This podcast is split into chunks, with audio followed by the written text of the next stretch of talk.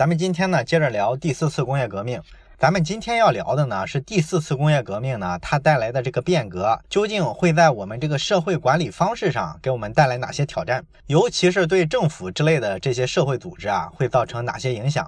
谈到这个话题啊，我相信咱们大家啊，很快就能想到很多新闻。你比如说，当年这个滴滴打车跟快滴打车啊，两个打车软件进行补贴大战的时候，当时的政府管理部门啊，就被大家骂，对不对？因为这个各级交通部门啊，当时啊，面对这个打车软件的时候，他第一反应呢，就是去抓这些接活的私家车。甚至呢，很多城市的交警呢，都会去这个火车站呀、车站啊、机场啊进行钓鱼执法，故意拿这个软件呢去打个车，然后只要你这个车来了，他就上去抓你一个现行，然后还会罚款，对吧？这事儿呢，基本上当时呢被咱们老百姓呢骂的狗血喷头，因为呢大家都觉得你这不扯淡吗？是吧？这个滴滴打车它方便老百姓啊，你这出租车司机原先的时候整天挑活，态度特别傲慢，动不动就绕路，服务质量不行，所以说人家才出来这个市场化的解决方案。人家用这个软件的方式，让这个私家车也能够接活儿，这个对你出租车是一种竞争，是一种约束，这个是对我们老百姓出行有帮助的一事儿。你们交警部门跑出来抓什么抓，烦不烦？咱们其实仔细想一下这事儿，你说这个交警的执法部门、监管部门，他去抓这些开专车、开快车的人，从这个监管的法理上来讲，合不合理呢？其实是合理的，为什么呢？因为咱们这个车啊，从这个交通监管上来说，就是分成两类，一类呢是营运车辆，一类呢是非营运车辆。那么非营运车辆呢，就是你私家车，你只能自己用，你不能拿这个车出来做生意、接活挣钱，这个是不允许的。因为人家这种区分呢，背后就是监管力度不一样。你这个营运车辆呢，为什么可以出去拉活挣钱呢？就是因为呢，人家对你的门槛限制要更高一些。你比如说这个营运车辆呢，它这个报废年限跟非营运车辆就不一样。你私家车呢，没有明确的这个报废年限，只要你这个车啊每年年检的时候过了这个年审，你就可以继续开。而这个营运车辆呢，它有强制的报废年限。另外，开这两种车啊，有时候你这个驾驶证都不一样。你比如说，开很多大型的营运车辆，像什么大巴车呀，这种大的拖挂车、大卡车，它这个驾照啊，跟咱们开普通的家用轿车那是不一样的，对不对？所以说呢，人家这个交管部门说你私家车不是营运车辆，你不能来接这个活儿，有没有道理呢？其实是有道理的。从这个安全性上来讲呢。它对营运车辆管得更严，也就意味着呢，它更多的能够规避这个安全隐患，因为你这个营运车辆跑的路途要多嘛，这个车使用的强度要大，所以你更容易出现问题。啊。于是呢，我交管部门啊就管得严一些，这个是对你自己的安全负责，也是对其他的开车的老百姓负责。而你这个私家车呢，如果你没有这相关牌照，达不到相关的检查标准的情况下，你跑出去接活挣钱了啊，这个就会造成很多安全上的问题，对不对？所以说呢，他严格区分这两类车辆呢，从这个道理上来讲啊，其实是有必要的。所以说他去抓私家车，这个是合情合法也合理。那为什么咱老百姓还要骂呢？真正的问题啊，其实是这件事儿背后啊，反映出咱们这个监管思路啊，是一种比较落后的一种思维模式。也就是说，交管部门去抓滴滴快车、滴滴专车的时候，它真正的问题在于，它是把这个眼界往后放的。也就是说，它基于过去的情况、过去的法律。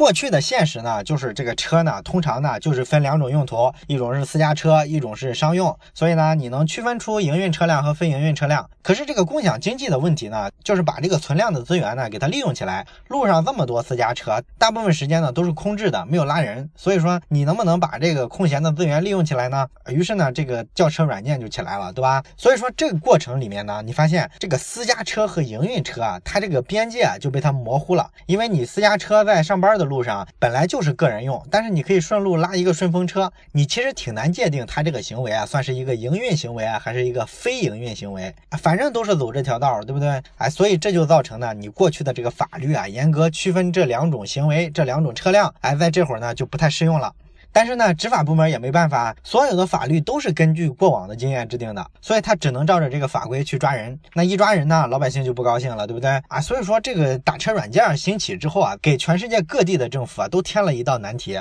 几乎所有国家的政府啊都抓过专车，但是最终呢不了了之，因为这事儿发展太快了，对吧？它形成势头之后啊，基本上也就睁一只眼闭一只眼了。这个背后的矛盾点呢，主要就是新的技术它的进步幅度太快了。创新产生的速度太快了，远远超过了这个政府啊管理应对的方式的这个调整的速度。咱们看，如果要制定一部法律，比如说针对这个网约车，你怎么制定一部法律呢？这个东西啊，要各种论证啊，先起草，然后征求社会意见，提交全国人大，最后颁布实施。整个这一套过程下来啊，一个新的法规啊，没个三五年出不来。可是咱们知道，互联网上任何一种产品、一种商业形态，一旦出来之后呢，就迅速的火遍全国。三五年的时间的话，这个产业都能从零涨到巅峰，然后甚至走向衰落了，它都完成一个周期了。你这个法律还没出来呢。你说你约束谁去，对吧？所以说，咱们在现在第三次科技革命的这个档口上，这个管理啊已经应接不暇了。所以你可以想象一下，到了第四次工业革命，各种更新的技术出现一个集体的技术大爆炸的时候，你政府的这个管理啊，可就严重的受到挑战。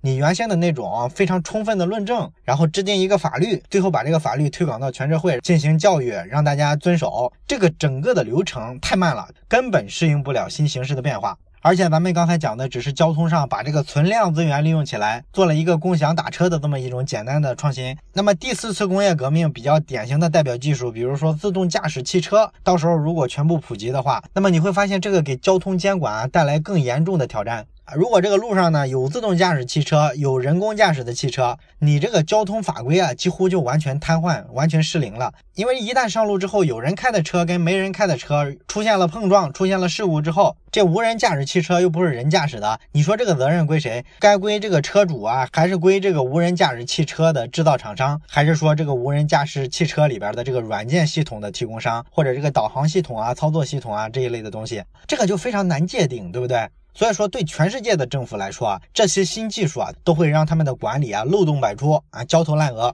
而且咱们刚才讲的这些都是秩序管理的问题，其实更重要的是安全的问题。咱们看媒体上各种曝光的这个无人驾驶汽车，咱们基本上就有一个印象，它呢其实不太像现在汽车这个概念，也就是说它的这个机械感会大大下降。相反呢，它这个智能感或者说数字化的程度会大幅的提高。那个无人驾驶汽车呢，咱们感觉它更像一台长了四个轮子的 iPhone 手机。所以说，未来呢，汽车一定会成为连入互联网的一个更重要的设备，可能比手机还会重要。那么这就延伸出一个新的问题：这个无人驾驶汽车啊，它的使用安全是不是会遭受很大的挑战呢？因为咱们知道，手机的时代呢，这个安全领域啊，其实还不算特别严重，主要的问题呢，就是泄露隐私。可是这个汽车啊，它是一个出行的工具，你人就在车上，所以说它的这个安全问题啊，就不单单是泄露隐私的问题，最关键的问题呢，是它危害到人的生命安全。你比如说这个黑客呢，如果说他能够侵入这个互联网，侵入到你这辆车的这个驾驶系统，那么他就可以修改你的路线呀，啊，让这个车绑架了你，直接运输到一个他们希望你到的地方，或者说呢，他可以伤害你，故意把这个自动驾驶汽车修改路线，让它撞到路基上，或者撞到其他车。车上开到河里去，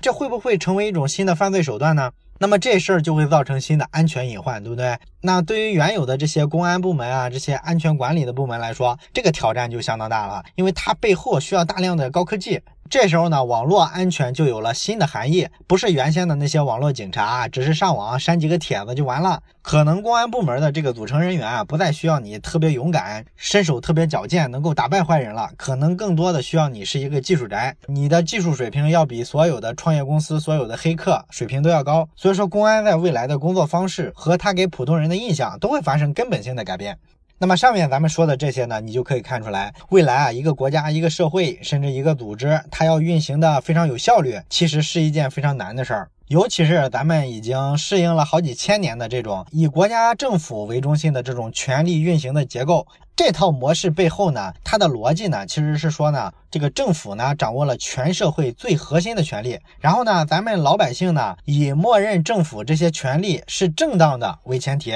咱们呢，让渡出自己呢掌握的一部分自由，比如说，咱们要接受这个国家制定的法律，认可他这个行政部门啊，什么公安部门啊，他们做的所有的事儿，包括说他们出什么规定，咱们要严格遵守。咱们其实是牺牲了一部分自由度。那么我们用自由度换来的是什么呢？换来的其实是政府的各个管理部门给我们提供的一些基础服务，就好比说政府会提供司法审判，提供公安打击坏人，维持社会和平的局面。这是过去几千年啊，咱们以政府为中心的这个权力机构，它去维持全社会运行效率的一个基本的模式。但是咱们前面讲的未来呢，第四次工业革命啊带来的这些新的技术变革，可能会造成一个什么状况呢？就是咱们仍然能让渡出对于政府的这个新信任，仍然能够把咱们一部分自由度拿出来放给他们。可是问题是，政府啊没办法像以前一样承诺给我们的各种各样的保障了。所以说，这个挑战出来之后啊，咱们老百姓可能就跟政府达不成一种平衡了。到时候的那个权力组织的形式啊，是不是还是这种政府模式啊？有没有可能出现其他的组织形态啊？这个咱们都不知道。第四次工业革命这本书的作者克劳斯·施瓦布呢，他就认为呢，未来可能是一种全新的方式。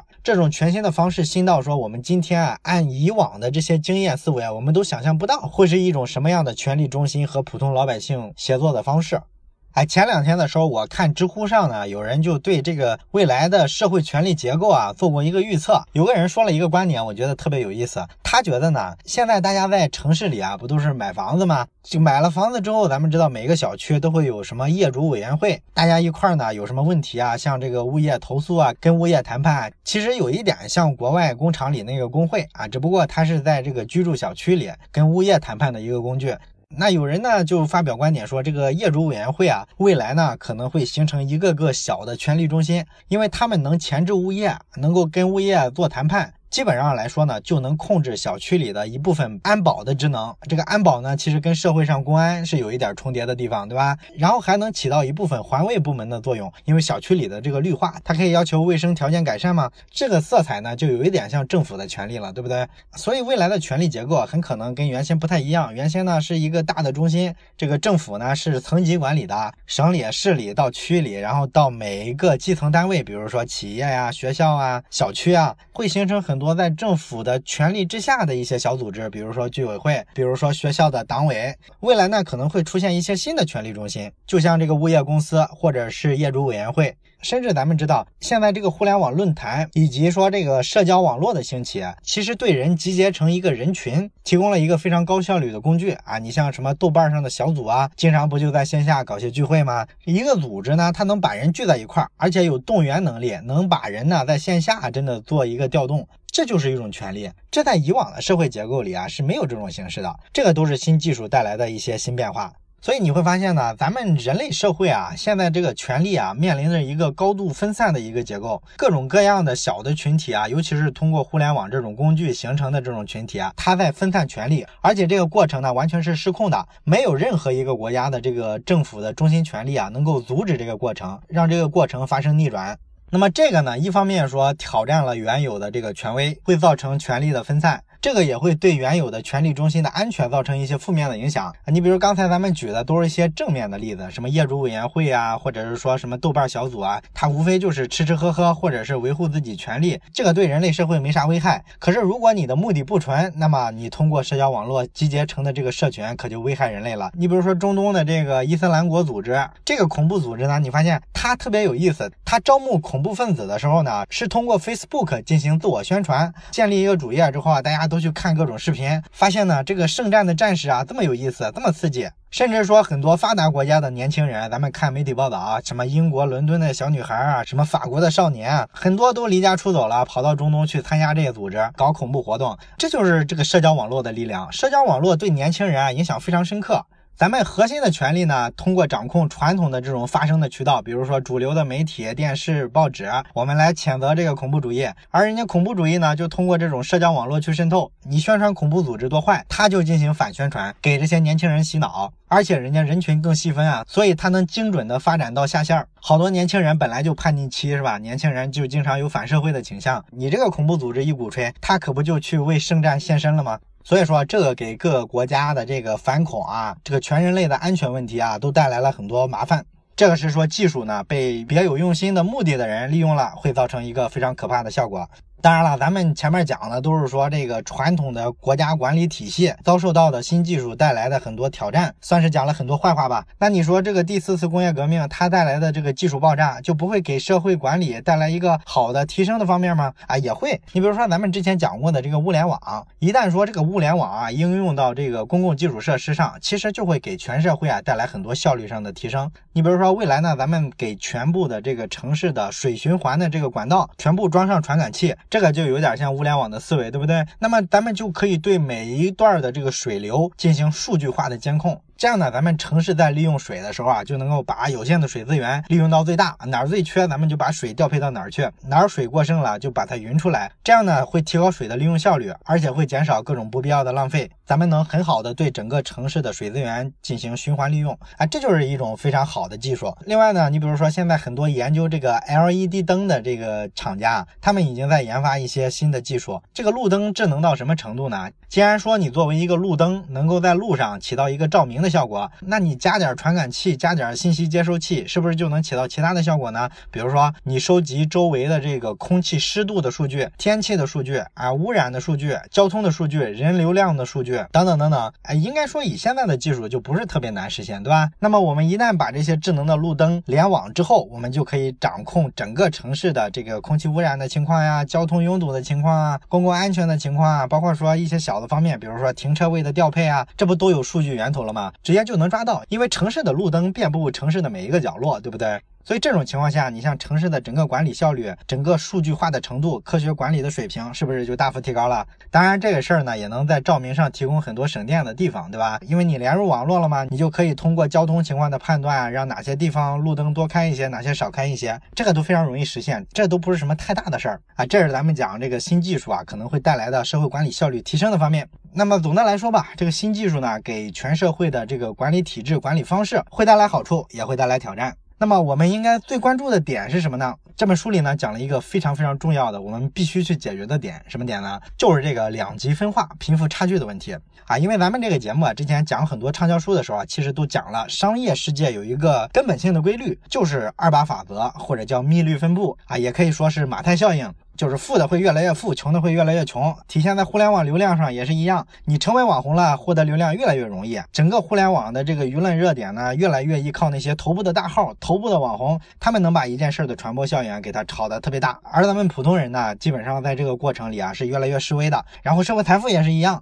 全社会的社会财富都越来越集中到少数人手里。全世界的贫富差距，不管是美国还是中国，是越拉越大。大家理想的那个所谓的橄榄型社会啊，啊，两个尖儿特别小，中间肚子特别大，也就是说中产阶级多，特别穷、特别富的人都是占少数啊。这个理想的社会啊，越来越不存在，越来越不现实了。等等等等吧，这些所有的领域，你发现逻辑都是一样的，都是二八法则，极少数人占领了大多数资源。这就会造成一个咱们之前经常讲的问题，就是赢家通吃的局面啊！一旦你做大了之后啊，你会越来越大，你会干掉其他的竞争对手。就像互联网领域为什么这么容易形成寡头啊？就是因为呢，这个互联网技术啊，更大的放大了这个二八法则。因为你每获得一个新的用户啊，这个边际成本越来越低嘛。你微信发展九亿用户，跟发展五千万用户付出的成本差不多啊。所以说，它越往后发展，平摊到每个用户身上。这个成本呢，几乎就接近于零，而传统的商业呢，永远是生产一件产品呢，就有一件的成本，这个成本啊是不会降低的，因为你要扩大产能，必须扩大占地面积，扩大厂区，雇更多的工人，上更多的机器流水线，这个成本都是固定的，对不对？所以说，你看传统商业啊，想做到全球十亿范围内有它的消费者，这个可能得做一百年，而微信这种做到十亿，可能五六年就做到了，这就是不一样的地方。为啥互联网更容易垄断，更容易形成巨头啊？你看阿里巴巴跟腾讯几乎。乎瓜分了整个中国的互联网啊，什么滴滴、摩拜、饿了么、美团，最终都得选择站队，都得决定自己到底是姓阿呀还是姓腾啊。所以说，这就是一个赢家通吃的局面。而且呢，这个赢家通吃的局面呢，应该可以预见到的是，在第四次工业革命啊会更强烈，这就造成很多问题了，尤其是非常严重的贫富分化的问题，穷国跟富国差距越来越大，这个每个国家内部的穷人跟富人也天差地别，这是这个作者啊认为国家管理层面面临着最最严重的问题。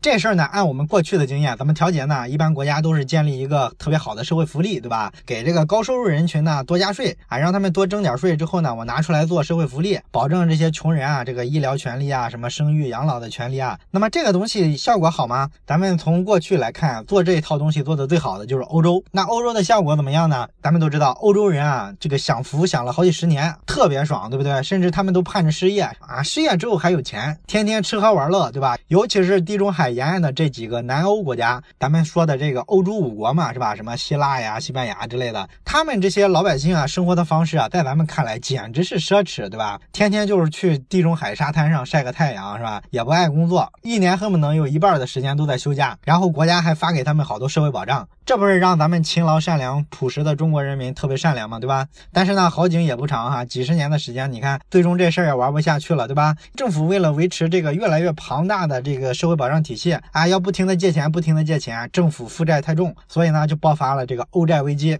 那么未来这个欧洲这种高福利国家还能支持下去吗？这个大家看法不一样哈。但是总体来说呢，有可能需要大幅削减福利。也就是说，高福利的这个解决方案呢，可能未必会是人类历史的主流啊，有可能就是最近这几十年昙花一现。这个办法的主要问题就是副作用太大，富人和政府啊不可能一直愿意买单，最终这个矛盾还是会爆发出来。但是呢，这个贫富分化呢，你还是必须得想办法去弥合。为什么呢？一个呢是咱们人类的文明啊，到了现代之后，它就出现了一种人文主义的思潮。这个人文主义的内核其实就是不放弃、不抛弃。咱们这个落后的这些人啊，咱们总有一种想帮助他的意愿，对不对？咱们不想抛弃这些特别穷的同胞。所以说呢，我们从人类文明的角度，一定要帮助他们。其实呢，你不从这个角度啊，你就从实际的社会的稳定来讲，也必须去弥合贫富差距。咱们刚才讲了，虽然说这个贫富差距啊，几乎是一个人类社会、商业世界，甚至自然界里都是一个根本性的法则，这事儿是不可逆的，这是规律性的。可是咱们人类不一样的地方就在于，咱们有预见性，咱们知道这事儿的结果就是分久必合，合久必分。如果这样的话，人类就会陷入到一种战乱和平、战乱和平的这么一种循环里面去，因为你这个贫富差距太大了，那。社会的大多数人掌握不到资源，资源集中到少数人手里。咱们都知道这事儿继续往下发展下去是个什么结果？要么战争，要么革命，要么冲突，对不对？那这会带来全社会的动荡，然后会流血，会牺牲。过去咱们人类发生了两次世界性的大战，咱们都知道那个代价多大，对吧？所以说，所有的政府，所有的精英人群都在琢磨怎么解决这个贫富差距的问题，怎么解决这个穷国跟富国发展不均衡的问题。这个可能是第四次工业革命来临的时候最最严峻的一个挑战。赢者通吃造就了很多神话，商业世界的神话，寡头的神话，美国这种超级大国，互联网传播的奇迹。未来呢，它也不会减弱。但是我们一定不能停止，找到一种新的机制，防止这种局面带给我们的灾难性的后果。这是未来全人类的一个根本性的议题。好了，关于第四次工业革命呢，这一期咱们就讲到这儿。到这里呢，这本书就讲完了。这本书里呢，咱们比较系统的理清了未来的第四次工业革命带来的各种各样的新技术，会对我们的商业形态、个人生活和社会管理方式啊提出一些新的挑战，也会带来一些新的机遇。了解一下这些精英们对未来的一个憧憬，其实有利于我们普通人尽量早一步的做一些预设啊，甚至提前行动，不要在未来成为被社会淘汰的那帮人。如果在这些方面你稍微有一点点启发，有一点点联想，那么我觉得这本书啊，咱们就赚到了。好了，这本书咱们就讲到这儿，咱们下本书再见。如果你想看本期文字稿，请关注微信公众号“老马读书”。